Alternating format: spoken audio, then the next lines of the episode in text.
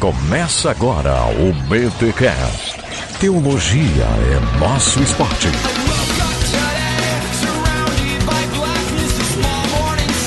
Muito bem, muito bem, muito bem. Começa mais um BTcast de número 262. Bingo! Eu sou Rodrigo Bibo e os jovens são a igreja de amanhã. Sempre ouvi isso. Meu nome é Marcos Botelho e pastor de jovem não é Pokémon para eu evoluir para pastor titular. Eu sou o pastor Lipão e acredito que toda geração tem a chance de transformar o mundo e essa é a nossa vez. Ó, o Amém. cara já ia falar o amém, hein, mano? Glória a Deus. Tem crente aqui. Amém. Tem crente aqui. Amém. Eu sou o Pedro Bacará, pastor batista. É, e como diz, né, os estatutos da Convenção Batista, se você é jovem ainda, amanhã velho será. Ó, meu, deprimente, hein, mano? Eu achei que tu ia falar, meu nome é Pedro Bacará, sou pentecostal, que Bacará é sobrenome de pentecostal, irmão. Fala sério. Teu sobrenome já ia. Caraca, meu. É, pô, nome forte, velho. Me entreguei. Me entreguei. Já é em línguas, já, já vem em línguas. Na verdade já é língua já. Galera, reuni aqui um pessoalzinho mais ou menos que entende do assunto para falar sobre liderar jovens, os desafios de liderar a juventude. Você tá achando que não tem teologia prática aqui no Bibotal? Que achou errado, crente. Aqui tem teologia prática também. E a gente, o Botelho acionou o Pedro, eu falei com o Lipão. Vamos falar sobre ministério com juventude. Não sei por onde esse papo vai dar, porque tem gente com muita experiência. Os três têm experiências e vai ser muito legal. Vamos ver o que rola, mas antes, os recados paroquiais. E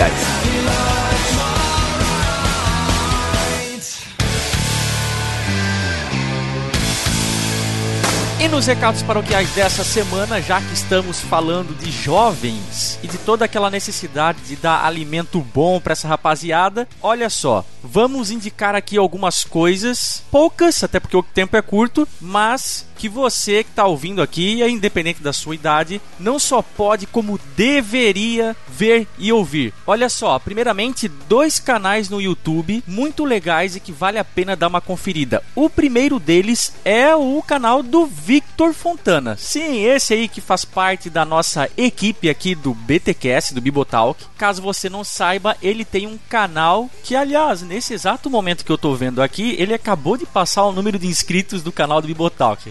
Olha só. Aliás, esse também você deve e pode conhecer caso você ainda não saiba da existência dele. Sim, o Bibotalk tem um canal, tá, crente? Mas não é dele que eu quero falar hoje. Eu quero falar primeiramente do canal do Vitor Fontana, um canal também de teologia. Ele tem vários quadros lá. Tem o quadro do 95 Mentiras. Outro também muito legal é uma série só sobre Agostinho que o Vitor ainda tá fazendo. Tem um outro quadro chamado Direto do Original. Cara, o Vitor manda muito fazendo as suas análises aí do grego, do hebraico, sem verborragia, bem facinho de entender. E eu tenho certeza que se você conferir esse material, não vai se arrepender, vai me agradecer depois. Outro canal também do YouTube que a gente quer recomendar aqui é o Jesus Cop. Olha só, o Jesuscope não é necessariamente um canal de teologia, assim como o Bibotalk e também o canal do Vitor Fontana, mas é um canal recheado de conteúdo cristão, de forma que você vai encontrar lá o Douglas Gonçalves e também a esposa dele falando sobre diversos temas do cotidiano cristão, enfim. O Jesuscope tem lá um quadro de devocional, um outro chamado Para Meninas, que é autoexplicativo, apresentado pela esposa do Douglas, a Val Gonçalves. Tem um quadro só de entrevistas também, que é bem maneiro, onde o Douglas aí recebe várias pessoas de diferentes ministérios, vários cristãos e cristãs para falar também de temas diversos. E também tem um outro quadro deles chamado Pense para cima, que é um quadro aí que visa responder algumas perguntas que são feitas aí comumente pelos cristãos. São perguntas do cotidiano, como do tipo: como dar conta de tudo? Meditar a coisa de crente? Por que se negar é tão difícil? Então eles vão lá, abordam essas perguntas, dão umas dicas, fazem uma reflexão e tudo isso, gente, conteúdo cristão de primeira. Vai lá, dá uma passadinha que eu sei que você vai gostar. E a nossa última indicação de hoje, não mais um canal do YouTube, mas um podcast. Para quem conhece aí o Ovelhas Elétricas, que é aqui da casa do Bibotalk e conhece seus apresentadores, um deles é o Erlan Tostes, nosso amigão aí, rapaz inteligentíssimo, e ele tem um podcast que é produzido por ele mesmo, o podcast Mundo Afora. É um podcast de entrevista, basicamente o Erlan recebe convidados diferentes aí em cada episódio para falar sobre algum tema específico, mas segundo a proposta aqui, não é com pessoas exatamente bem conhecidas, mas ao contrário, com pessoas desconhecidas, mas que o Erlan se interessa pelas histórias delas. Ó, só para você ter uma ideia, o último episódio ele entrevistou o Max Valarezo, que tem um canal no YouTube chamado Entre Planos sobre cinema, muito bom, aliás, canal excelente, vale a pena aí. Não é um canal cristão, mas como já falei, é um canal de cinema, então se você quiser ir lá e acessar também, fica a dica. E foi uma baita de uma entrevista que o Erlan fez com o Max. Outro episódio aí, o anterior, foi com a Silvana Silva, que é aqui da nossa casa, do Bibotal, que ela, ela é uma das apresentadoras do podcast Lado a Lado. E a entrevista com ela foi justamente sobre o Lado a Lado. Mas tá bem legal. Esses episódios aí que eu mencionei já estão na casa do 33º, 34 então você tem aí mais de 30 episódios para se deliciar, de forma que a gente recomenda aqui o podcast do Erlan, O Mundo Afora. Vale a pena conferir esse podcast porque é muito bom mesmo. E os links, pessoal, para você acessar o canal do Vitor, o canal do Jesuscope e o podcast Mundo Afora do Erlan estão todos aqui na postagem desse BTcast. Beleza, crente? Bom, é isso. A gente quis fazer essas recomendações aqui. E você que está nos ouvindo, tem outras sugestões? Coloca aí nos comentários aqui na postagem desse BTcast pra gente saber o que, que o pessoal tá curtindo, o que, que o pessoal tá gostando. Vai que surge alguma coisa aí que a gente se quer ouvir falar, mas que é muito bom. Enfim, deixe a sua opinião nos comentários. E agora sim, vamos para o episódio mais teen, mais young man ou young girl que a gente já gravou aqui no Bibotalk. Vai lá, crente.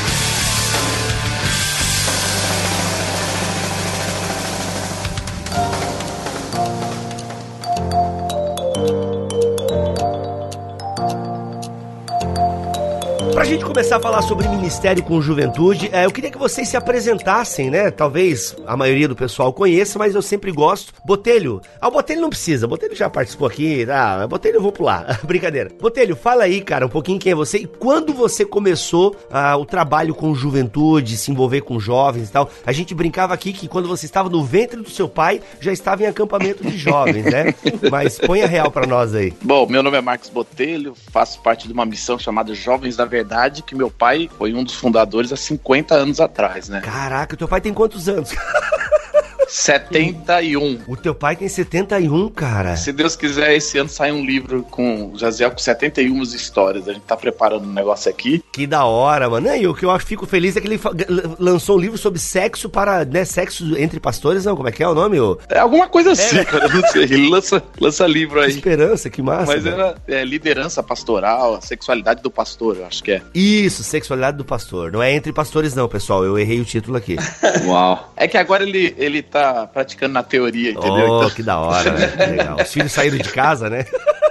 71 anos, né? Da hora. Não, mas assim, é, a gente cresci em acampamento, cara. Comecei em 90, em 99 eu fui pro seminário, né? E já trabalhava na com juventude em 1999. Tem gente que nem nasceu que tá ouvindo esse podcast. Mas é isso, cara. Estamos aí trabalhando. Faz quatro anos que eu sou pastor titular, né, numa igreja, mas mesmo assim a gente ainda tá muito envolvido com o Ministério com Juventude. Lipão, que é da onda dura aqui de Joinville, e aí, Lipão, se apresenta um pouquinho e fala aí quando é que você começou o trabalho com jovens e tal. E aí, galera, tudo bem? É, cara, comecei o trabalho com jovens faz 11 anos. Cresci dentro da igreja, então cresci envolvido, né, enfim, acampamento, retiro e assim por diante. Mas há 11 anos atrás nós começamos um movimento de evangelismo que veio se transformar, enfim, em uma igreja que é a Onda Dura. E Pedro, conta pra nós aí. Olha, eu me converti num, num retiro de jovens, acho que no estilo do lugar onde o Marcos cresceu, né? Com muita zoeira, muito culto. Mas eu fiquei muito tempo distante e quando voltei pra igreja já foi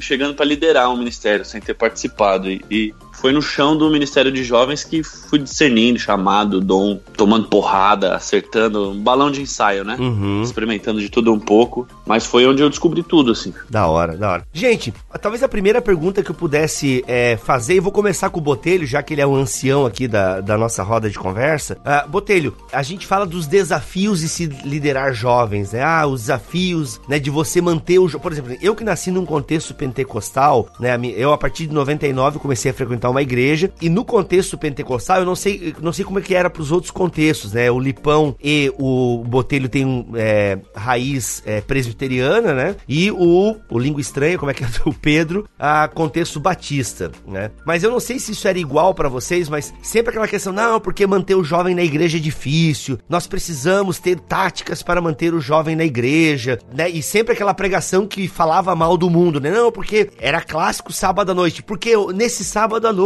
que bom que você tá aqui, porque tem muitos jovens agora que estão na balada. Daí o cara começava a descrever a balada, velho, não sei se era um sentimento dentro dele, né? E o pessoal tá lá se prostituindo agora. Então sempre.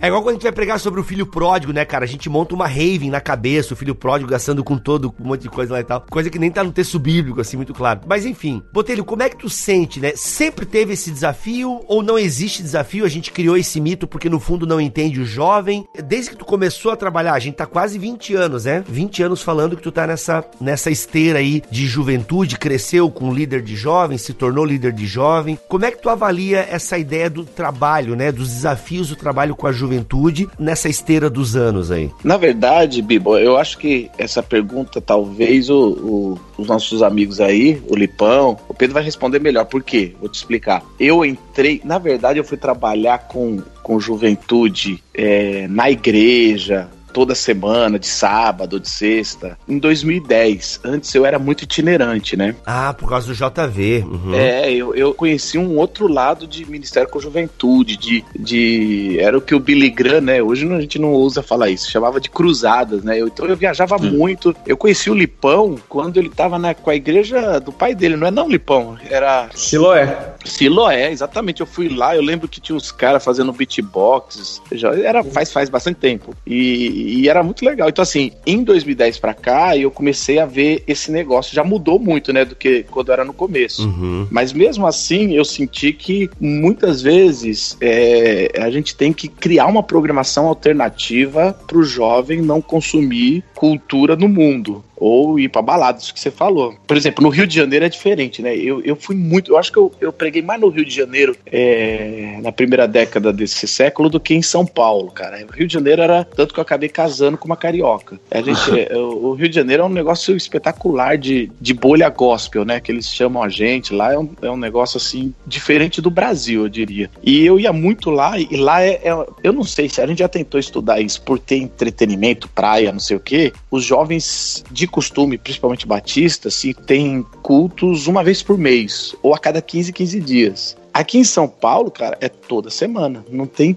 perigo. Eu lembro que assim, eu comecei o trabalho e a gente fazia. Não, ah, não vamos fazer assim, cada 15 dias. Não, é toda semana. Você precisa dar uma alternativa, né? Então, assim, esse eu acho que é, um, é algo, é, no mínimo, interessante, né? A gente já partir do pressuposto que tá numa competição com o mundo, sabe? De, e eu diria de entretenimento mesmo. No melhor sentido da palavra, não no, no pior, né? É lógico, a gente tá pregando uma mensagem de transformação, de tudo. Mas querendo ou não, a gente tem que, pelo menos é, era uma pressão, tinha que oferecer uma boa música, um bom ambiente, ah, alguma, alguma alternativa para se fazer depois do culto, no sábado à noite. Então, e eu pastoreei uma, uma igreja em Alphaville, que é como se fosse um bairro rico aqui em São Paulo. Então, assim, o pessoal tem dinheiro para fazer o que quiser, né, no sábado à noite, né? Então, assim, era, era mais difícil ainda criar essa, essa, essa alternativa, né? Então, não, não sei se era saudável ou não, é, partir desse pressuposto, entendeu? Para mim, eu sempre tentei desmontar esse, essa lógica aí de que a gente está competindo com o mundo, porque eu acho que no âmbito de entretenimento, a gente já perdeu pro mundo.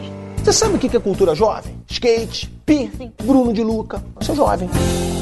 Ô Lipão, tu que tá atualmente a Onda Dura conta com mais de 3 mil jovens só em Joinville. Tá 11 anos na estrada e como é que tu lida com isso? Como é que a Onda Dura, claro, né? Não tem como, redu não, eh, não tem como resumir a história de 11 anos aqui num podcast, na tua fala agora, mas como é que tu lidou com isso? Porque tu começou liderando muito jovem, essa, vou colocar competição aqui entre aspas, é, com o mundo. Como é que tu foi descobrindo esses anseios dos jovens ao ponto de fazer vários jovens se reunirem, né, em torno, eu vou colocar em torno da tua pessoa, mas entende que eu quero dizer assim, em torno da, da tua pregação e tu foi juntando gente, foi juntando gente e caramba, temos uma igreja, sabe? Que hoje em dia já não é mais tanto uma igreja para jovens, mas como é que foi isso, cara? Foi uma coisa que tu nem sabia direito tava fazendo, mas quando viu tava fazendo e é isso aí? Ou não teve uma programação? Não, o que que a gente precisa fazer para alcançar o jovem, para ele não ir pra mansão, que é uma boate aqui da cidade? Como é que foi isso assim, cara? Na tua cabeça hoje em dia olhando para trás, tu consegue sistematizar assim? Primeiro, eu era jovem,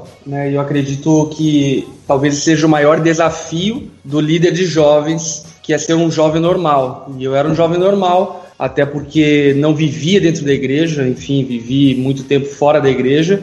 Então eu conheci a mente do jovem, eu conheci o entretenimento do jovem, eu conheci o que eles faziam. Então, para mim, quando eu me converti, eu nunca fiquei num pé de competição, porque o meu estilo, a minha forma de ser, a minha forma de pensar era jovial. Obviamente que agora, enfim, regenerado e transformado através do evangelho, mas ainda era jovial. E aí o que eu fiz foi romper essa barreira que a igreja tinha com a cultura do mundo, né? Então a Onda Dura é uma igreja culturalmente livre, no sentido de não ter barreiras e paredes que impeçam de que vivamos algo tão relevante, tão incrível quanto aquilo que se vive no mundo. E aí a igreja também tem um pé de vantagem, né? Porque o mundo, para fazer entretenimento, por mais que ele faça um, enfim, bem feito, eles cobram bilhete. A igreja não cobra bilhete para ninguém entrar. Então acaba que se a gente colocasse pelo menos em pé de igualdade, a gente vai ter muito mais vantagem do que o mundo secular, enfim, do que as baladas assim por diante. E assim que foi Joinville, quando a gente rompeu isso e trouxe aspectos da vida comum do jovem, que tinha a ver com o estilo musical, que tinha a ver com horários, por exemplo. A gente tinha culto há anos atrás que começava meia-noite. Caraca. Então, quando a gente foi, foi quebrando esses aspectos que a igreja havia montado, esse arcabouço que a igreja havia montado, de uma maneira muito rápida, nós conseguimos atrair o jovem para dentro da igreja e nunca foi um discurso pessimista, um meu nesse sentido que você falou. E eu acho muito engraçado porque eu já ouvi muito isso em vários lugares, tipo, ah, você poderia estar em qualquer lugar, como se fosse algo terrível. então, então o que eu decidi fazer, cara, era fazer aquilo enfim, que o salmista fala, né? Transformar a presença de Deus no de fato o que ela é. Um dia nela vale mais do que mil em qualquer outro lugar. Então transformar a igreja nesse ambiente que a Bíblia descreve como sendo a presença de Deus. E isso foi poderoso demais, porque no fim das contas, de repente, nós já éramos 300 pessoas, daqui a pouco 500, 800, mil e tantas pessoas, e todas as pessoas vindo da vida noturna da cidade. Tanto é que, enfim, nessa ascensão da ondadura na cidade, enfim, muitas boates fecharam e grande parte porque a clientela estava vindo para a igreja, né? Caraca. Não, e quando tu fala em culto meia-noite, é, eu sendo da cidade, eu sei que Joinville é uma cidade que vai dormir 10 horas da noite, né, cara? Joinville tudo fecha 10 horas da noite aqui na cidade. Então, cara, que doideira. É, mas esse é o paradigma, porque, assim, por exemplo, é o paradigma de quem é de igreja, que vai dormir 10 horas da noite, e é o paradigma das famílias tradicionais da cidade. Mas o jovem, enfim, ele tá na vida noturna, ele tá na boate e assim por diante. Agora, agora, você imagina, sei lá, há 10 anos atrás, 9 anos atrás, o cara em Joinville falando: Não, mãe, eu cheguei duas horas da manhã porque eu tava na igreja. É, a mãe ia falar: Você acha que você me engana, moleque? Não tem culto é meia-noite. É por isso que eu arrumei problema pra caramba na cidade. Nossa, o irmão, mano, olha, aguentou chumbo, irmão. Aguentou chumbo até de mim, né? Você sabe o que é cultura jovem? Skate, piercing, Bruno de Luca. Você é jovem. Ô Pedro, você é um cara que é artista e tal, não fez malhação ainda, né? Mas deve ter um currículo na Globo lá. Como é que você vê uh, o papel das artes nesse trabalho com a juventude? Você tem alguma coisa para contar, alguma ação envolvendo a arte que realmente você colheu uns frutos bem bacanas e tal? Como é que é isso daí? Cara, a gente, se o, o, Lipão falou que eles quebraram muito esse, esse arcabouço, né? O, o nosso ministério começou no, no miolo do arcabouço, assim, cara. Aquele ranço de ser as mesmas famílias que cresceram ali, é, de cuidar daqueles jovens, daqueles adolescentes que o pessoal pensa que é convertido, mas que não é. Eles também pensam que são, então tem que avisar para eles que não é. Uhum. E ficar criando programação para eles, assim. Esse, essa é uma barreira difícil, assim, né? De, de enfrentar. E, mas eu sempre gostei muito de criatividade, por vir do, do teatro, né? Das artes. É, então a gente ia pelo básico, né? Ia, ia pela criatividade. Só que aí você cria uma máquina, né? Você vira um promoter. E aí você tem que manter a máquina rodando. E aí isso aí vai quebrando gente, né? Você, você vai produzindo evento, vai tirar um evento da cartola, mas quem veio por causa de um evento só volta para a igreja com outro evento, né? Então aí você começa a rodar uma máquina de evento, seus voluntários começam a pifar e aí isso não aguenta muito tempo, né? A não ser que você tenha uma equipe rotativa e vai pifando várias pessoas. a máquina não aguenta, assim. Então eu acho que essa acaba sendo um paradigma de Ministério de Jovens que é meio autodestrutivo, né? A gente tem um, um projeto, é, eu tenho junto com o Marcos, né, a Glocal, que é num teatro na, na Vila Madalena, que, que vai bastante jovem também. E o que a gente descobriu ali é que aquilo que atrai o jovem é aquilo que mantém, né? Então se a gente atrair o pessoal com convidado, né, com essa fábrica de, de, de temas e tal, a gente vai ter que manter isso rodando, senão as pessoas vão sumir. Então a gente precisa de um jeito mais sustentável, né? De um jeito mais, mais orgânico, assim. É, então, na, na, até na, na igreja local foi muito o que a gente experimentou vamos para a essência aqui, porque a essência a gente garante que vai ter toda semana sem precisar pifar ninguém, né? É um caminho até bastante que gera muita crítica no começo, né? O pessoal começa a cobrar, e aí, quando você vai tirar outro coelho da cartola aí, né? Pra fazer o no... meu filho ir pra igreja? Ah, tem essa cobrança dos pais, né? Eu, uhum. eu acredito que tem a ver com que a gente precisa ganhar as pessoas, mas à medida que ganharmos ela, consolidarmos ela, né? Eu acho que a igreja falha muito em ter um palco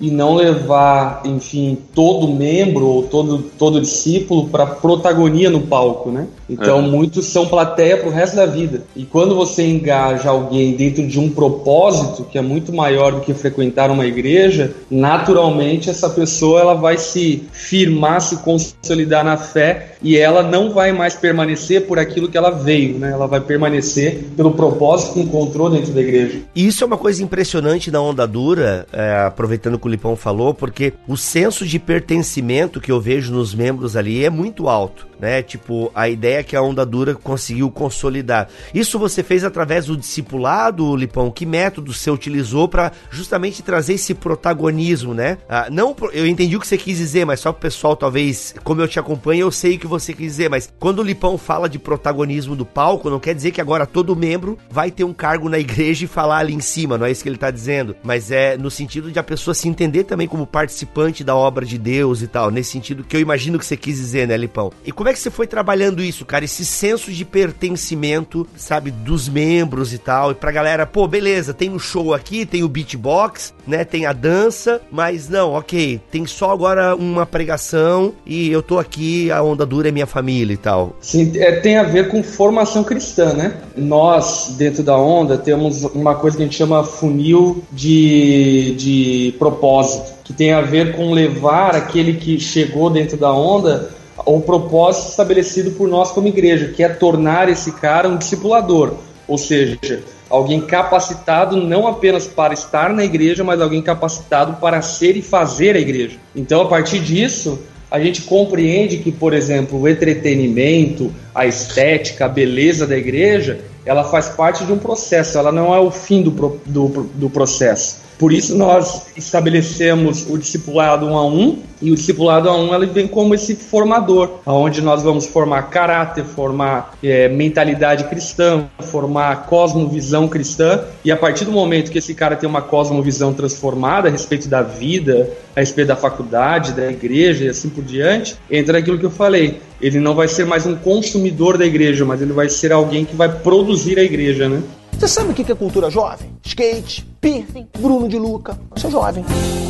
Ô Botelho, o Pedro tava falando ali da questão né, da essência e tal. Como é que você avalia essa ideia, né? Tem muita gente que tem algumas, alguns problemas com, com a forma, né? Por exemplo, o próprio Lipão sofreu várias reprimendas e tal pelo jeito de ser igreja, tatuado com alargador, essa coisa toda, né? Os no, o nome dos filhos é tudo nome de ficção científica, como diz o Davi Lago, né? Zion e tal. Mas essa questão de forma e essência, cara, como é que eu lido isso pensando em ministério de jovens e tal? Eu acho que não não precisa ter essa briga, cara. Eu, eu, eu, eu, vejo, pelo menos quando eu leio Jesus, ele tá se lixando pra forma, né? Ele tá na essência o tempo todo. Mas, por outro lado, é muito a estética acaba sendo linda quando a, a essência é linda, né, cara? Assim, é mais ou menos, desculpa a comparação. Não, cara, eu tenho essência, mas a minha estética é feia, não colou isso Não, aí. não, mas é, então, isso que eu ia falar. É mais ou menos quando você encontra aquela, aquela menina normalzinha, uh, mas a menina é tão bacana e a menina é tão especial que na, na, quinta vez que você vê essa menina, você fala assim, cara, ela é gata, ela é, ela é demais, assim, né? Porque a essência, ela é, ela é transformadora da forma. A gente não pode achar que são, são duas. É que nem a alma transforma o corpo. Ele não tem essa separação, essa, essa dicotomia, ela só, só serve para estudo, para análise, mas a gente é um ser integrado. E acredito que no ministério é a mesma coisa. A gente, querendo ou não, às vezes eu olho assim, nós presbiterianos falhamos muito na, na estética, né? E mais na maioria das vezes, quando a gente vai na, na essência, é porque também ela tá doente, cara. Então, assim, eu não, eu não, não colocaria, eu não me preocuparia muito com a estética, porque a estética em si, quando ela, é, ela realmente é, é bonita e eficiente, é porque ela está fazendo um reflexo da essência. Porque quando você chega num, num, ambiente, numa igreja, ou o que for, que o negócio é perfeitinho, é, é, é lindo, iluminação, som, não sei o que, essa parada, assim. Eu, por exemplo, já fui, fui em local que pessoal recebe assim muito bem, abraça com aquele sorriso, mas você percebe que é uma cartilha estrangeira de como receber bem alguém, entendeu? Não é porque a igreja é receptiva. É fake, né? É na hora, saca, velho? Não precisa de muito. Aquele louvor que é só vibração. Não tô dizendo que é em todo lugar. Que,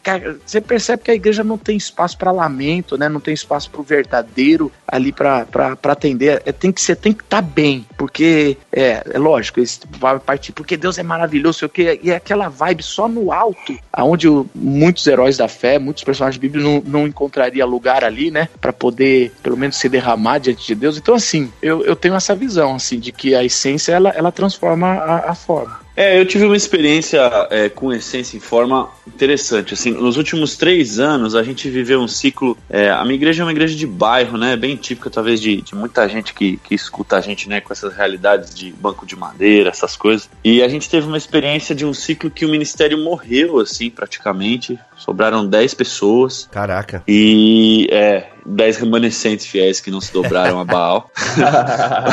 lá do meu lado. E essas pessoas, assim, falaram: o barco afundar, a gente vai afundar junto com você, pastor.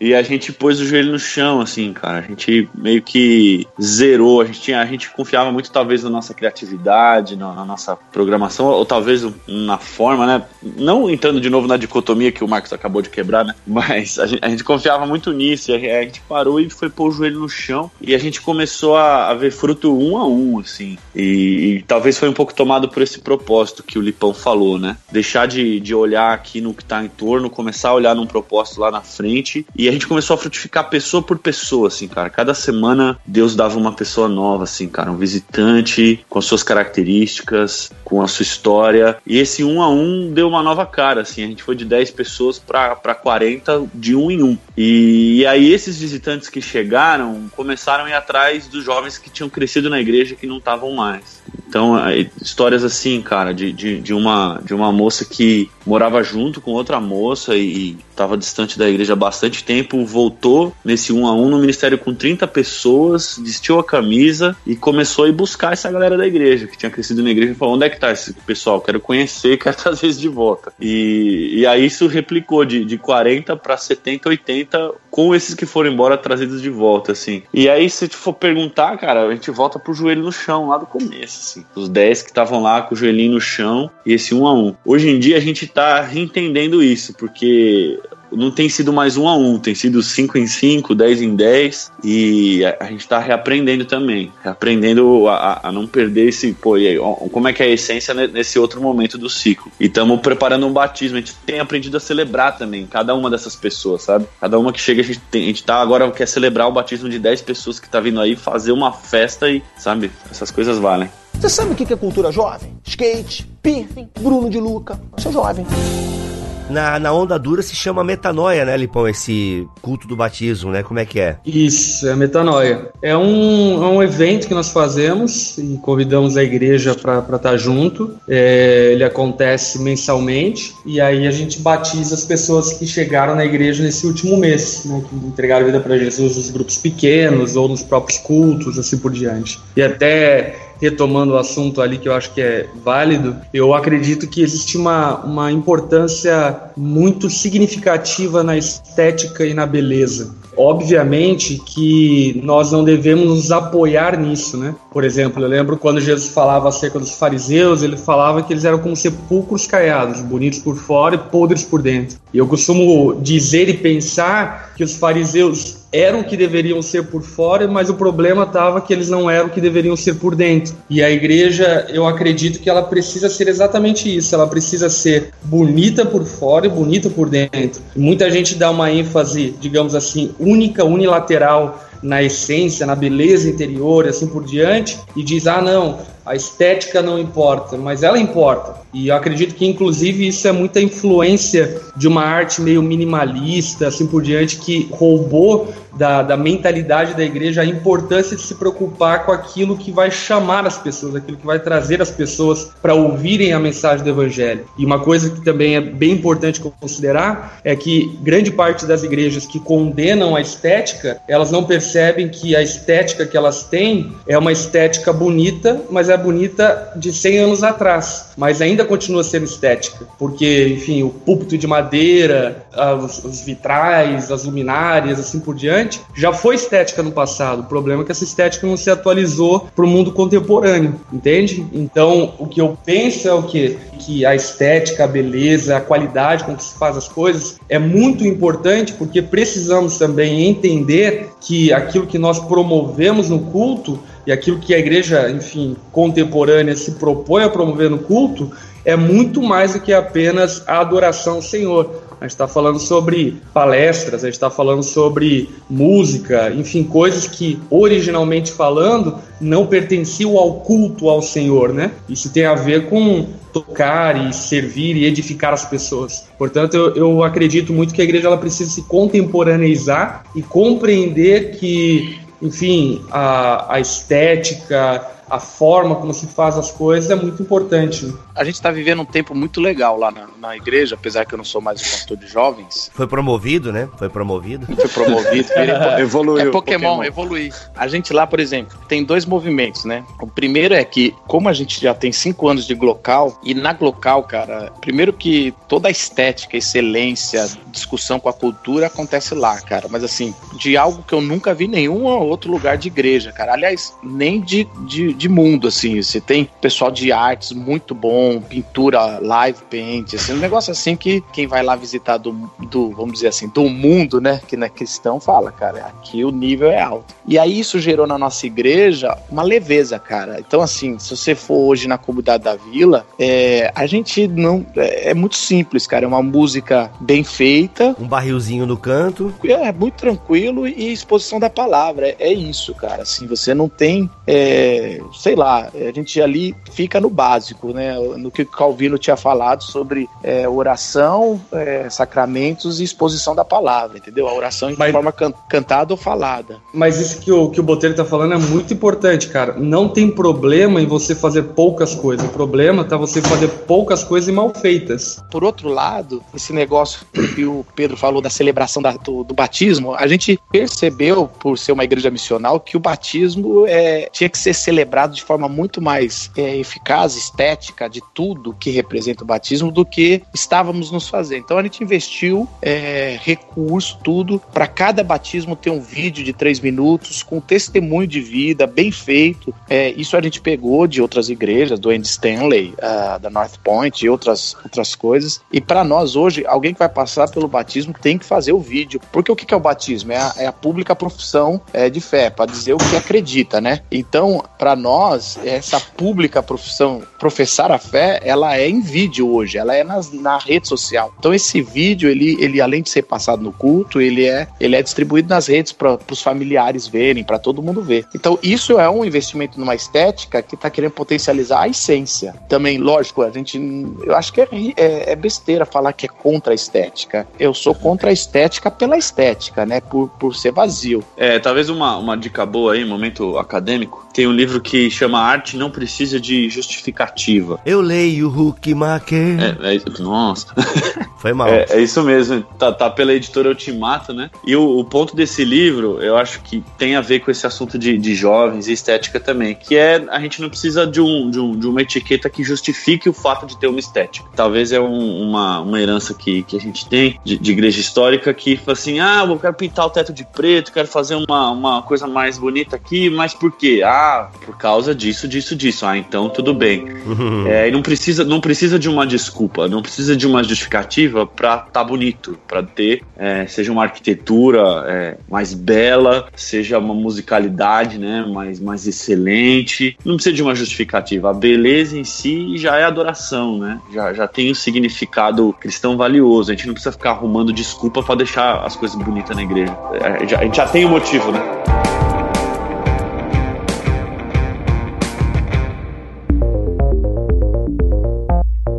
Eu percebo o seguinte, essa questão de estética e forma de culto, né? A, a gente teve aqui o Lipão falando, né, de todo esse investimento na estética.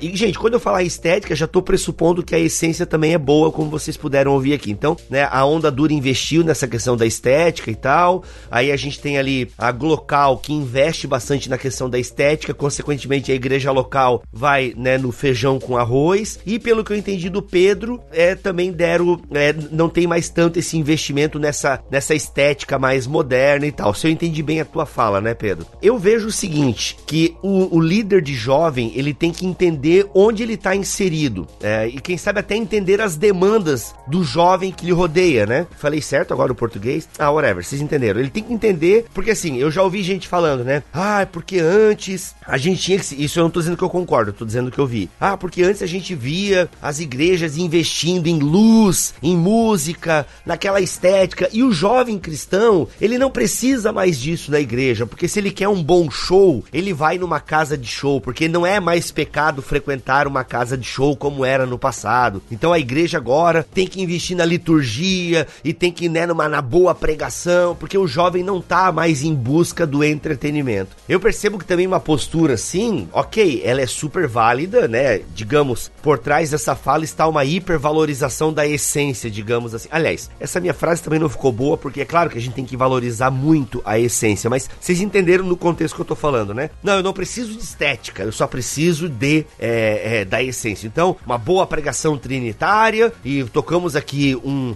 uma música sem auxílio de instrumentos musicais, né? Talvez um piano e por aí vai. Então, cara, é, é sabe, a gente tem que ver, é, o, eu acho que o líder de jovem, ele tem que entender o contexto dele, sabe? Uh, eu não sei se ele vai entender fazendo, se ele vai entender pesquisando esses jovens, porque assim, ó, eu vou dar o meu exemplo. Eu, quando eu me converti, uh, ou quando fui convertido para agradar os dois times, o, no meu culto de jovens, onde eu frequentava, no culto de jovens da minha igreja, era acordeon, cara. Era o irmão Levi tocando o hino da harpa no acordeon, tá ligado? Tipo, pensa, é mais old school impossível, mas eu permaneci lá. Agora, isso serviu para mim e, claro, depois que veio, né, o, o Júnior Batista, que é o filho do pastor Valmor, que que colocou bateria dentro da igreja e de repente começaram a vir outras músicas. Eu falei, cara, legal, isso é legal também. Então, como é que o líder de jovem vai perceber isso, né, cara? Né? Ou o próprio pastor de jovem. Cara, e aí, o que, que eu faço, né? Sei lá, investe nos dois ao mesmo tempo? Como é que vocês. O que, que a gente poderia falar pra esse cara? Cara, eu acredito que ele precisa ouvir o seguinte: é, faça aquilo que está sendo proposto a você com excelência, como para o Senhor. Então, é música que a gente está fazendo? Vamos nos esmerar e fazer bem feito aquilo que está sendo proposto que façamos, né? É um culto que está sendo proposto, então vamos pensar bem nisso, vamos enfim, planejar bem, assim por diante. Porque, de fato, o Chorão tinha razão quando ele falava que o jovem no Brasil não é levado a sério, né? E, e muitas vezes eu acho que a igreja, durante algum tempo, não levou o jovem a sério, infantilizou o jovem. Então é aquela coisa assim, sei lá, o cara tá com 20 anos, vendo um cara vestido de Spider-Man falando. Infantilizou o jovem, não levou ele a sério. E obviamente que o jovem hoje, contemporâneo, não só hoje, né? É, acredito acredito que desde sempre ele tem vontade de conversar sobre coisas mais profundas, ele tem vontade de debater assuntos mais relevantes e assim por diante. Então, o entretenimento pelo entretenimento também não vai consolidar e não vai levar esse jovem a viver de fato a plenitude da fé, o conhecimento de Cristo, assim por diante. Então, acredito que tem a ver com um equilíbrio que precisa ser feito. É, por exemplo, se tratando da onda, nós implantamos igreja. Nós temos hoje fora aqui de Joinville 16 outras igrejas além de Joinville. E sendo assim, a gente tem um conceito de igreja que a gente fala que nós somos uma igreja simples, enxuta, contextualizada e comprometida com a excelência. O comprometido com a excelência tem a ver com o quê? Tem a ver com tudo aquilo que fazemos fazer bem feito. Então, por exemplo, tem cidades que a gente ainda não tem condição financeira e não tem condição ainda de recurso humano para fazer culto toda semana. Então a gente faz culto uma vez por mês, mas esse culto é bem feito, entende? Então tem a ver com reconhecer as limitações, não ficar copiando. Eu acredito que cada, cada ministério local tem o seu a sua originalidade, né? Tem o, enfim, o que que Deus estabeleceu para que eles vivessem, mas aquilo que foi dado por Deus para que eles vivessem que seja feito com, com esmero, com excelência. Então, ouvindo tu falar, Lipão, eu percebo que essa é a questão, sabe? Intencionalidade. É, não dá para simplesmente simplesmente, ah, vai acontecer todo sábado ou 15 dias, tem. E aí, daí chega tipo, nasce, né, um dia antes, meu, cara, e aí, o que, que vai ter no culto de jovem amanhã? Ô, fulano, você pode fazer o louvor amanhã? Que eu percebo que é isso que falta muitas vezes, né? Intencionalidade, você ter a intenção de querer fazer aquilo, se programar para fazer aquilo, fazer bem feito. E eu já percebi assim isso em lideranças de jovens, já fui é, auxiliar de líder de jovem muito assim, até por talvez por essa veia pentecostal, né? Não, o espírito revela, a coisa acontece, então era tudo muito no, né, no, no, feeling, sabe? E às vezes o nosso feeling dá ruim, né? Não, não tem programação e tal, a coisa vai muito em cima do laço, e aí eu acho que as, né, falta essa, essa intencionalidade, e penso que a gente tem que ter essa intenção sempre, né, de querer fazer as coisas. Você sabe o que é cultura jovem? Skate, piercing, Bruno de Luca. Eu sou jovem. Uma outra coisa que eu acho que era interessante é para a gente começar a conversar aqui, chega muita pergunta para mim sobre como fazer a roda girar. Tem muito líder de jovem hoje em igrejas pequenas ou médias que estão ali com nove jovens e eles nem, nem sabem o que fazer, né? Perguntando como é que a gente pode fazer, começar. E aí tem uma pressão do pastor titular, assim, ó, faz rodar, cara. Na minha, na minha, no meu tempo, isso aí estaria bombando, não sei o quê. Então o que, que ele faz? É, ele é. faz, ele, ele vai vai lá, marca uma reunião de sábado, sexta, não sei, e aí ele fica perdidinho, porque, de novo, a pressão dele é, é para fazer um, um, louvor, já tem que. Ele não, não aceita a concepção de que ele pode reunir os jovens sem louvor, assim, sem a, a música. Outras formas de fazer a, a, roda rodar, né? Então, assim, eu acho que quem passou por pouco tempo também é, foi o Pedro, né, que, que falou. Eu acho que ele poderia começar, talvez, dando algumas, algumas observações de como foi a experiência dele, para a gente conversar isso também. É, uma coisa que eu falaria para alguém nesse contexto é, é, curtir, assim, se apaixonar por esses pequenos começos, sabe? Acho que isso envolve o, o quem está num processo de plantação de igrejas, mas quem está nesse começo de ministério. É, às vezes a gente fica vendo muito quem está lá na frente, né? Ministérios que já têm uma história, já, já construíram isso e deixa de viver o presente, né? Ah, pensando em, em em rede social, né, Instagram, a, às vezes isso é bem tóxico, assim, cara. É quase pornográfico, sabe? Você fica vendo fotos, vídeos, é, histórias de, de, de, de, outros ministérios e não valoriza o pequeno começo do seu, né? Já, já quer acelerar o processo para esse processo estar tá lá na frente. Então, o que eu diria às vezes é desintoxicar mesmo. Meu. Para de seguir outras páginas, para de, de seguir outros ministérios é, e se apaixona pelo lugar onde você tá. Se apaixona por esse pequeno começo e, e descobre essa história. Né? Descobre qual vai ser o o, teu movimento, o teu propósito aí, né? Valorize isso daí. Dá até uma saudade depois, né? Talvez o Lipão tá, tá, lá na frente, pode falar, meu, lembrar desse comecinho de, de, uma, de uma forma saudosa, né? Sem sombra de dúvida, é uma nostalgia. na verdade, eu vivo essa nostalgia toda vez que a gente começa uma implantação de igreja, né? E, e é legal porque a gente faz lembrar de quem nós éramos, enfim, aqui em Joinville no passado. E eu acredito que esse ponto ele é muito crucial no sentido do que é, quando você está começando o ministério, você precisa reconhecer que não tem recurso suficiente, que não tem gente suficiente, que não tem visibilidade nem credibilidade suficiente. Sendo assim, eu gostei de uma fala que o Pedro falou lá no, atrás, falando a respeito do pessoa por pessoa. Sendo assim, a gente precisa ganhar muito mais na amizade, muito mais no vínculo afetivo do que propriamente no programa. Eu acredito que muitos cometem o erro de tentar promover um programa de uma igreja que, enfim, tem 2 mil, 3 mil, 4 mil pessoas, tem recurso e assim por diante, e nunca vai conseguir fazer isso. Aí fica um negócio muito mal feito, um negócio feio, meio roupa falsificada, assim, sabe? O cara quer vestir Adidas, mas não tem dinheiro para comprar uma, uma camiseta da Adidas, aí vai lá e compra no, no balaio da esquina a camiseta toda torta, costura torta, estampa ruim, lava, já fica, enfim, toda feia. O Lipão escreveu com tanto detalhe que eu tô achando que ele já comprou essa fake da Adidas, hein? Mas é óbvio, no meu passado pecador já. é, a questão é justamente essa: é você reconhecer o momento em que você está e o que esse momento está propondo que você faça. E, e olhando para a forma, por exemplo, como nós plantamos igreja, nós plantamos igreja a partir dessa perspectiva. Na perspectiva do quê? De que uma igreja que tem 20 pessoas que está começando agora, não, não esperamos e nem cobramos que ela faça aquilo aquilo que uma igreja que tem 400, 500 pessoas faz. Então, entender o momento da, da sua trajetória é fundamental e, principalmente, valorizar o que mais de precioso tem nesse momento, né? Que tem a ver com a amizade, tem a ver com o ambiente familiar, tem a ver com amor, tem a ver com afeto, tem a ver com estar na casa um do outro, tem a ver com discipular um ao outro, formar a vida cristã um no outro. E eu tenho plena convicção que quando se estabelece esse fundamento, depois quando a igreja for maior, ela também não vai ter dificuldades, porque ela foi fundamentada em cima de um alicerce sólido e não em cima de programas apenas. Você sabe o que é cultura jovem? Skate, piercing, Bruno de Luca. Você jovem.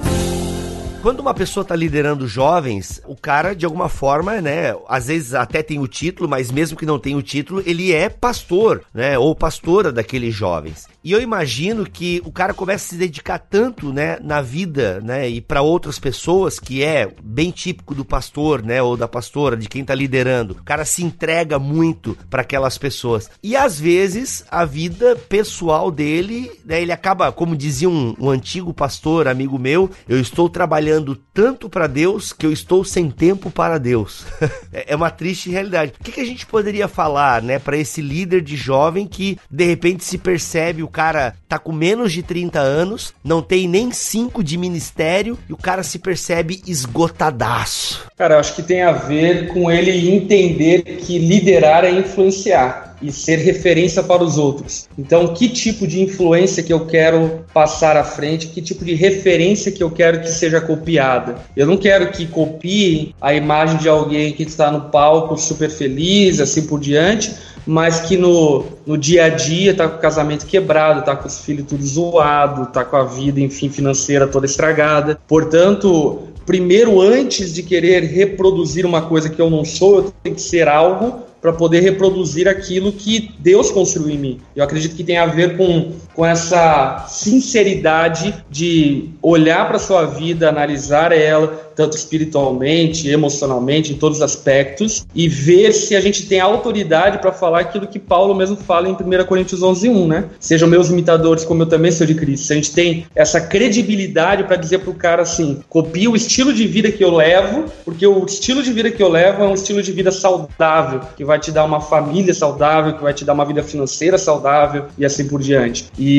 e aí tá o cuidado com consigo mesmo, tá o cuidado com a sua espiritualidade, tá o cuidado cuidado com a sua família, tá? o cuidado com a sua vida financeira e assim por diante. Porque argolar-se de obrigações ministeriais e negligenciar a própria liderança, quem você é, o domínio próprio, te coloca em posição de descredibilidade e de inviabilidade do ministério, né? A palavra mesmo usa esse princípio, aquele que não cuida da tua casa, que também não cuida da igreja. Então, se a gente não domina nem a nossa própria vida, como a gente quer liderar e exercer governo sobre a igreja? Né? Por exemplo, é, eu, eu vou muito nesse, nessa linha aí, o Lipão falou sobre honestidade. É, a gente às vezes fala de conceitos. Você no começo do, do podcast você falou, brincou, né? Sobre ah, você pensa que o Bibotalk é, é só teologia, não tem vida prática, então pensou errado, né? Você, você puxando aí do, do, do choque de cultura. É, mas assim, como a teologia sólida, ela, ela não é só uma teologia, né? Se, é, citando Ziel Machado, uma boa teologia que nos coloca de joelho, né? Se, se a nossa teologia não está colocando de joelho diante de Deus, ela não é uma boa teologia, não importa o, o quão sistemática seja seja. E é mais ou menos isso. Eu, eu parto sempre da, da depravação total do ser humano, assim,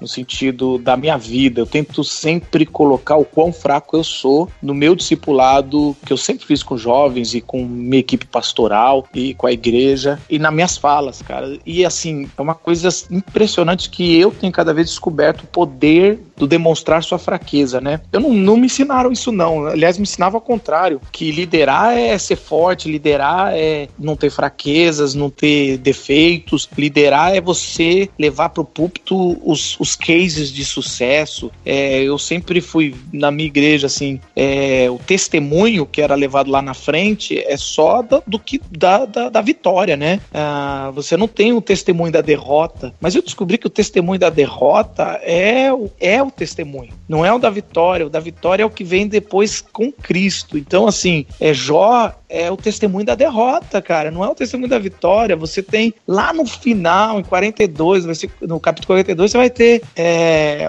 a vitória, mas ele tem, você tem 41 capítulos de derrota. A própria cruz é o testemunho da derrota que Deus transforma em, em vitória. Então, por que, que eu tô dizendo isso, cara? É, é, uma das paradas que eu tenho como, como assim, mostrando que, olha, às vezes eu, eu conto tanto que eu deveria estar tá melhor de devocional, de tudo, e não sendo isso só uma, uma fórmula, mas um jeito de ser transparente. E isso tem sido muito poderoso, porque as pessoas nos ouvem. A tendência é transformar o pastor, o líder, uh, em, em, um cara que, nossa, um dia eu vou ser igual ele, mas tem que alcançar. Não, meu irmão, na fraqueza você já é igual a mim. Vamos caminhar juntos, entendeu? Assim, é, é um, a potência de trazer. Eu lembro que é, um pastor na, em Brasília, chamado Ricardo Barbosa, é, tinha um livro, né, famoso, eu não lembro qual é o autor, chamado O Preço do Discipulado, né? E eu lembro um papo que eu tinha com ele, que ele, ele tava com raiva desse livro, que ele falou, tinha que escrever o livro O Preço de Não Discipular, porque deixa de discipular, deixa de estar de tá junto, deixa de ser honesto, você vai ver a desgraça, né? É, James Houston uma vez falou, é, perguntaram para James Houston, falou, qual que é, é, a consequência de não orar? E o James Houston falou, passa um, um mês sem orar, você vai saber a desgraça que é, cara, você não precisa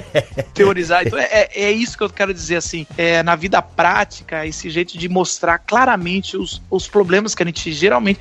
Todo líder tem um tempo que se dedica muito mais ao ministério do que à vida espiritual. Não tô falando que é o tempo todo, mas tem uma fase dessa e essa fase tem que ser mostrada as consequências. Você sabe o que é cultura jovem? Skate, piercing, Bruno de Luca. Eu sou jovem. Então, cara, eu concordo plenamente com o que vocês falaram. Agora, com essa tua fala aí de mostrar a fraqueza, né? É, né? De ter a coragem de falar, como o próprio Paulo escreveu na sua carta, né? Que eu sou o maior dos pecadores e tal. Mas aí, a, até uma questão assim: onde também encontrar o equilíbrio nisso? O que, que eu quero dizer com encontrar o equilíbrio? Porque também, e aí tem que linkar, eu até já sei a resposta, assim, né? Daí tem que linkar com o que o Lipão falou no começo da fala dele. Mas não dá para ter também só um testemunho de fraqueza beleza, né? Vocês concordam que talvez tenha que ter um equilíbrio aí, que tipo, não dá pro cara toda hora falar que só tem tentação do pecado. Ah, eu pequei, né? Ah, eu tô desanimado. Tipo, isso também não gera um efeito um pouco complicado na audiência. Vou usar aqui o termo, talvez não seja o mais correto, mas quem tá ouvindo, né? O auditório que tá te ouvindo. Não tem que ter um equilíbrio aí, Botelho, porque também se toda hora o cara tá sempre com aquele testemunho de eu sou fraco, eu também sou pecador. Será que isso, tipo, pô, não tô dizendo que pregação tem que ser palestra motivacional, gente. Tô longe disso. Mas também só palestra desmotivacional, como é que a gente lida com isso? É, responder um pouco ao que você falou, primeiro que o meu foco que eu estava falando é em discipulado, não em palestra. Então, necessariamente, assim, é uma hora que você está chamando a liderança. Entendi, isso é uma entendi. coisa. Mas eu uso isso em palestra também. Eu tento, eu não sei se é um trauma meu de, cara, eu odeio palestra motivacional, livro de autoajuda, assim, me, me traumatizou, eu tenho que fazer terapia sobre isso. Na minha visão, isso, lendo muito Tim Keller, eu acredito que a vitória é a cruz de Cristo. Então, por exemplo, primeiro eu tento pregar o evangelho em toda a palestra que eu faço. Pode ser sobre sexualidade, o evangelho tem que ser o que resolve isso. Segundo, que eu tento sempre colocar o herói da, da- das minhas, do, do que eu falo é o Cristo. Cristo é o único herói, não é a minha, minha vida é, é- é herói. É lógico que se o, o herói da, da minha mensagem não me transforma, ele deixa de ser herói. Ele, ele é um egoísta que tá ganhando. Lógico, você não pede para alguém tomar um banho e vestir roupa suja de novo. As, as nossas vestes são vestes limpas. Então você tem isso. Você tem que. É lógico, se você fica só, na, só o tanto que você não vale nada, então para que, que você tá pregando Cristo, cara? O Cristo é o que resgata. Agora, eu tomo muito cuidado, de novo, talvez por um trauma meu, o herói é o Cristo, cara. Não, é, não sou eu me superando. Entendi. Isso Uhum. meu estilo de, de, de pregar. Cara, eu acredito que até, enfim, porque nós viemos de tradições semelhantes, eu entendo muito bem o que você está falando, né? É, onde o pastor ele tinha que ser o perfeito, com a família perfeita, vestido de terno, feliz, todo culto e assim por diante. E de fato isso é super traumático e super destrutivo, porque em grande parte isso é política pura, né? E desumaniza o pastor, desumaniza o líder. Então eu acredito que deve, com certeza, haver um púlpito e uma vida transparente. Obviamente que eu concordo com aquilo que o Bibo falou, nós estamos falando sobre Cristo, então não tem como isso não ser triunfante, não tem como isso não ser redentivo, não tem como falar de Cristo sem falar da esperança, né? E nós guardamos uma esperança viva no sentido de que mesmo que estejamos passando por lutas, dificuldades, nós sabemos que todas as coisas cooperam para o bem daqueles que amam a Deus. Então essa transparência nunca pode é, levar para o pessimismo, nunca pode levar a pessoa para o desespero, mas tem que levar ela para a esperança. É tipo assim, olha, eu tô com os mesmos dilemas que você, mas talvez a diferença entre mim e você é que eu tô crendo que Jesus vai transformar esse lamento em riso, que ele vai transformar meu pranto em alegria. Entende? É, assim, pensando na, na experiência do, do, do gabinete, assim, do pastor de jovens ali da rotina, normalmente esse cara tá no meio do caos, assim, né? É, a sensação é de estar tá nadando num, mar, assim, agitado, que você tá tentando dar abraçado e tá caindo onda na sua cabeça, assim, né? Então é muito difícil ele, ele conseguir parar e olhar de fora, né? Uma outra sensação é de estar construindo um, talvez um castelo de cartas, né? Que você vai empilhando, tá, hora que tá quase ficando bonito, bate um ventinho e começa a estourar um monte de bomba e, e parece que desabou tudo, assim. Então eu acho que essa, essa vida, essa espiritualidade, ela serve muito pra tentar resgatar esse cara pra conseguir fazer ele olhar de fora, sabe? Tirar ele desse, desse maremoto e conseguir olhar de fora e, e se posicionar e pensar conseguir pensar estrategicamente, conseguir pensar nas pessoas. Eu tive uma experiência faz um ano e pouco de estar no meio dessa rotina, assim, e, e ouvir a oração das, das senhorinhas, cara, da igreja, dava pra ouvir da minha sala, e falei, vou cair pra dentro lá com as tia, cara. Aí as tia me pegaram e oraram comigo lá, cara, uma hora e, e aquilo me fez conseguir olhar de fora, sabe? Ver estratégia, falar, meu, preciso mudar isso aqui, preciso startar outros processos. E aí eu falei, eu preciso levar isso pra molecada, assim. E, e ch- chamei a molecada pra uma reunião de oração também semanal, dois que toparam, assim. É, começaram. A molecada, dois. A molecada. Mas é os pequenos começos, cara. Muito bom, tá certo. E, é, pequenos começos, cara. É isso. E a gente pôs o joelho ali, cara. E dali a gente conseguiu ter mais proatividade para olhar de fora, sabe? A gente só conseguia ficar dentro, cara, desse maremoto, assim. Tanto que hoje é um negócio meio, meio sagrado, assim, pra gente, cara. Essa reunião de oração, ninguém mexe. Hoje, hoje em dia já tem, caraca, 12 pessoas. Já cresceu pra caramba. e é um negócio que a gente não mexe. É, acaba sendo onde a gente lida com os problemas, assim. Vai, vai acumulando a agenda de problema e de reclamação e de pressão. A gente deixa pra lidar nesse dia, assim. Tem, um, tem uma ilustração que eu gosto, que é do Amir Klink, aquele velejador. E tem uma vez que ele tava fazendo uma viagem no Círculo Polar Ártico, que é o único lugar na Terra que você dá a volta inteira sem encontrar terra, assim, né? Só mar. E então por isso tem umas tempestades gigantes assim. E aí o pessoal pergunta para ele qual tempestade ele tinha mais medo de afundar o barco dele. Aí ele falou: "A única tempestade que eu tenho medo é a que vem de dentro do barco, porque se der algum problema no meu barco, no meu leme, é, no meu navegador, se eu dormir e deixar de prestar, ele navega sozinho, né? Se eu deixar de prestar atenção, aí isso afunda o barco. Mas o que vem de fora, eu sei que o meu barco aguenta. E eu senti muito isso no ministério, assim, cara. A tempestade perfeita para fundar o Ministério de Jovens é a que vem de dentro. Que o que vem de fora, assim, dentro tá em ordem, a gente vai matando no peito. É o cavalo de Troia, né? É. Você sabe o que é cultura jovem? Skate, piercing, Bruno de Luca. Eu sou jovem. Gente, caminhando pro final aqui desse BTcast, lembrando que o BTcast é sempre introdutório, a gente só joga umas ideias aqui, troca, né, uma hora de programa para fazer você pensar, e tenho certeza que várias coisas das que foram ditas aqui estão é, martelando aí na sua cabeça. E dá para ter uma parte 2 desse programa. Mas até quero pedir pros nossos convidados agora é, indicarem aí alguma literatura, algum livro assim que deu um mind blowing, cara, você tem que ler isso aqui, ou sei lá, indicar qualquer coisa aí que acha que seja vantajoso para os pastores, pastores de jovens. Botelho, por favor. Eu sei que o Pedro vai indicar livros, né? Porque ele é o culto aqui da, da, da parada. É, eu quero indicar a nossa conferência anual de líderes de jovens, né? É, é sempre é em junho, mas como teve a greve, a greve dos caminhoneiros e a gente teve que adiar olha só que legal. Dia 23, 24 e 25 de novembro, então ainda tá aí para frente, a gente vai ter a conferência Vocação Sem Máscara. O ano passado o Lipão tava com a gente, esse ano a gente vai ter o Davi Lago, o Ricardo Agreste, o Dizescope. É... O Douglas, quer dizer, né? É, o Douglas.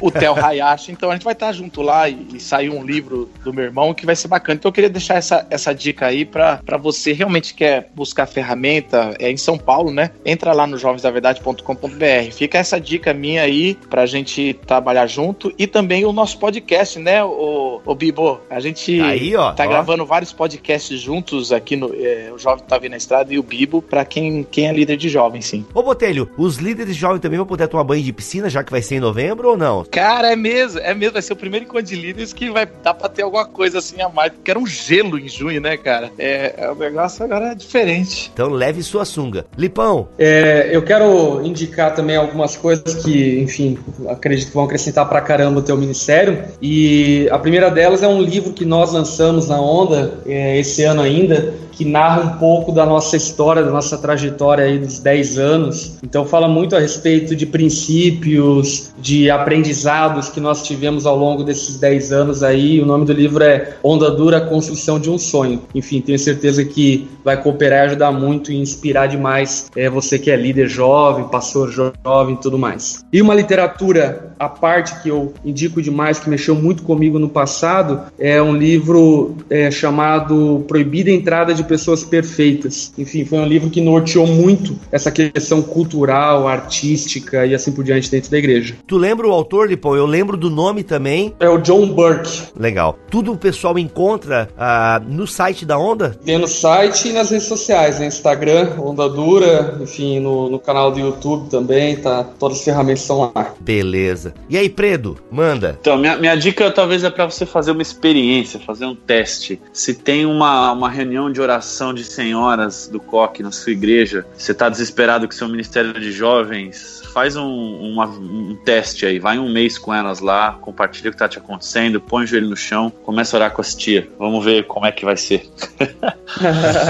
muito bom, muito bom. É uma dica literária. É, ah, bom, pensei um que você ia queimar minha língua, velho, e não ia dar dica literária.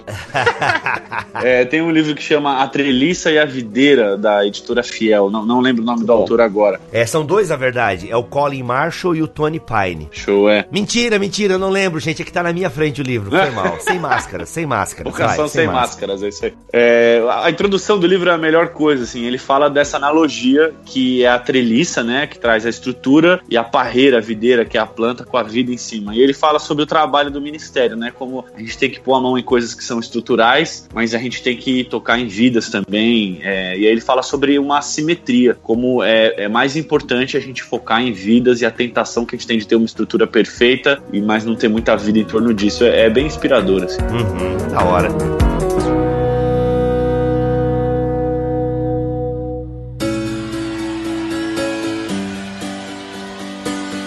Gente, tá aí então os links para tudo que foi dito aqui, para as recomendações, estão aqui na descrição deste BTcast. Quero agradecer vocês aí que tiraram uma hora e meia do dia de vocês para bater esse papo aqui comigo e com todos os ouvintes do BTcast. Gente, obrigado mesmo. E Botelho, como tu é o mais velho aqui do BTcast, despede-nos aí com uma benção jovial, jovem, uma benção pra mocidade. cara, que Deus abençoe todos vocês. Não esqueça da vocação e do Cristo que te salvou, cara. E eu digo o seguinte, cara: não importa se o seu ministério gerou um ou milhares de pessoas, na volta a coroa está reservada para todos aqueles que foram fiel ao seu chamado. Ó, oh, amém. Amém. Amém. Se não se retratar, irá para a Inquisição. Eu recebi uma carta. Você renega o que escreveu? Você vai se retratar ou não?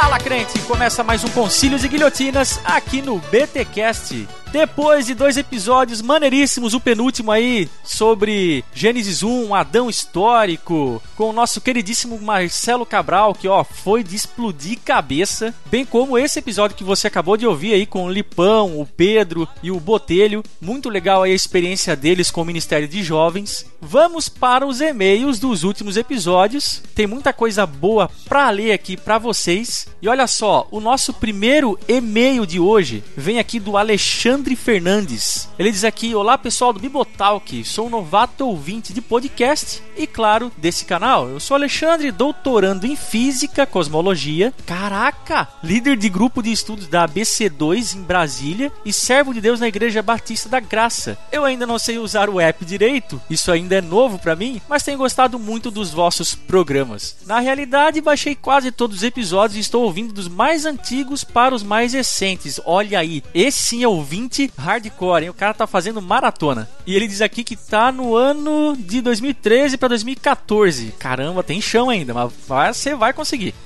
não sei como está a equipe hoje, em 2018, mas tenho gostado muito dos comentários do meu xará, o Alex e do Mac, apesar de não saber como e onde eles estão hoje. Ó, estamos aqui ainda, o Alexandre. O Alex tá aqui, eu tô aqui ainda. Inclusive participei aí do penúltimo episódio, como eu já falei aqui no começo, junto com o Marcelo Cabral. E tem mais gente aí, Alguns saíram, alguns entraram, mas a equipe Roots, a equipe principal, ainda está aqui firme e forte. Mas ele continua aqui, de qualquer forma, já fizeram uma grande mudança para mim na questão da escatologia. Tenho estudado sobre interpretação bíblica e originais, mas faltava um pedacinho para eu largar o milenismo.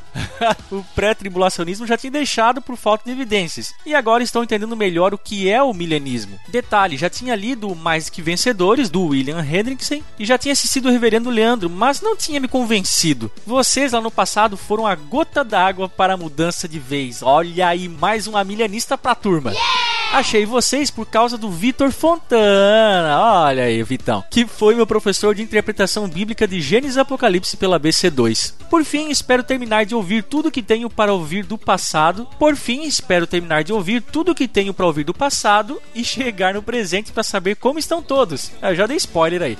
já estou acostumado e habituado com o Bibo, Alex, Xará e Mac. Abraço, Alexandre. Valeu, Alexandre. Caramba, que, que e-mail legal. Brigadão aí pela audiência E valeu aí, Vitor, por ter recomendado o Bibotalk ou ter sido um meio de campo aí para que o BTCast chegasse aí no Alexandre. Muito legal mesmo. E o outro e-mail aqui é do César Aguiar Silva, prezado BTcasters, graça e paz. Ó, quero agradecer pelo vosso trabalho no Senhor.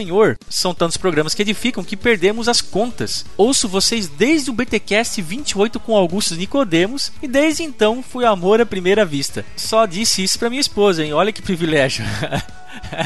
Tenho crescido demais com vocês. Edificação total. Tem programas que eu vi mais de 10 vezes. Caramba! Convidados como Jonas Madureira, Igor Miguel e outras deixam a mais profunda das reflexões. Indico a todos que gostam de teologia pura, simples e com muita diversão. Gosto das abordagens e o estilo de vocês. Sou um presbítero da Igreja Presbiteriana Renovada do Brasil em Santa Maria, reformado, tricolor paulista, seminarista e pai. Caramba, ó, tá dando o currículo dele aqui. Gostei muito da entrada do Vitor Fontana. Caramba, ó, o Vitor Fontana tá arroz e festa hoje. Os episódios ficaram ainda mais ricos. Sinto falta de mais BTcasts com o Dr. Alexander. Esse cabeçudo deveria participar mais. Ele tem muito conteúdo para compartilhar e nos ensinar, apesar de saber que ele é pastor de igreja e vive na correria. Mas é exatamente o porquê dele não estar gravando com tanta frequência, o César. O Alex voltou da Alemanha recentemente e assumiu uma igreja, então ele tá na correria sim, mas eventualmente ele vai aparecer aqui, claro, participando dos episódios. No mais, irmãos, que Deus conceda graça e misericórdia misericórdia na vida de vocês. Esse trabalho é fantástico. A recompensa, o galardão virá do Senhor. Se tudo der certo, estarei no BTD em Brasília em novembro. Graça e paz. Legal, César. Valeu, cara. Valeu pelo e-mail. Valeu, Alexandre aí que mandou o seu e-mail também. E, gente, escrevam para nós. Nós adoramos receber aqui os seus e-mails, contando das bênçãos, das hemorragias nasais e tudo aquilo que o BTcast, o Ministério Bibotal como um todo, tem feito na vida de vocês. É muito legal mesmo. A gente fica muito feliz em lê-los aqui, inclusive. Até porque isso estimula os outros a escreverem para nós também, porque a gente gosta disso. Faz parte do nosso salário, como a gente dizia antigamente aí tá bom? Vai lá, escreve pra gente podcast@bibotalk.com.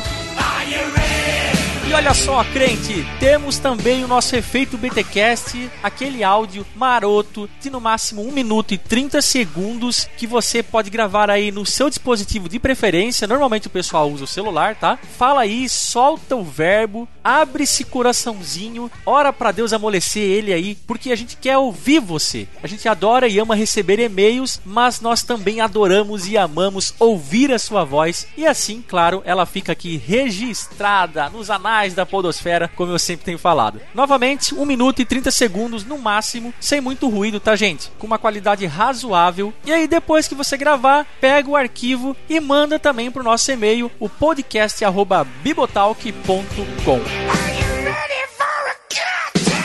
Por último, mas não menos importante, temos aí as nossas redes sociais: Facebook, Twitter, Instagram, Telegram. Todos os links estarão aqui na postagem desse BTcast. Vai lá, curta a nossa página no Facebook, nos siga no Instagram e no Twitter. Faça isso porque dessa forma você fica por dentro de todas as atualizações que o Bibotalk semanalmente tem produzido de conteúdo. E por fim, mas não menos importante, o nosso canal no YouTube, o www www.youtube.com.br Bibotalkvlog. Nele, semanalmente, o Bibo principalmente tem gravado muito vídeo, tem postado muito conteúdo aí, às vezes chega a 3 até 4 vídeos por semana quando o Bibo tá on fire, mas normalmente aí é uns dois. E não deixe de conferir o nosso canal. Curta os nossos vídeos que assim você ajuda a ranquear eles bem dentro do YouTube. Assine nosso canal também, porque assim ele cresce cada vez mais. E claro, não deixe de compartilhar esse conteúdo, gente é legal você assistir e tal, e ser beneficiado e ser edificado com eles, mas é muito mais legal quando você passa esse conteúdo para frente, para que outras pessoas possam conhecer o nosso trabalho também, beleza? Então é isso que eu tinha para falar. Eu falei, se Deus quiser e assim permitir, nós voltamos no próximo episódio. Valeu, crente, um abraço.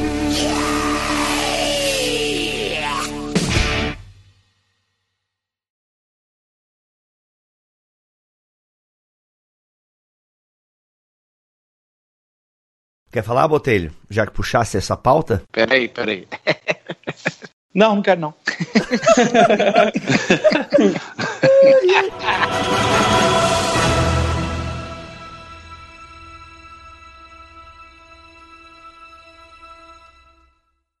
Este podcast foi editado por Mac Bibotalk Produções.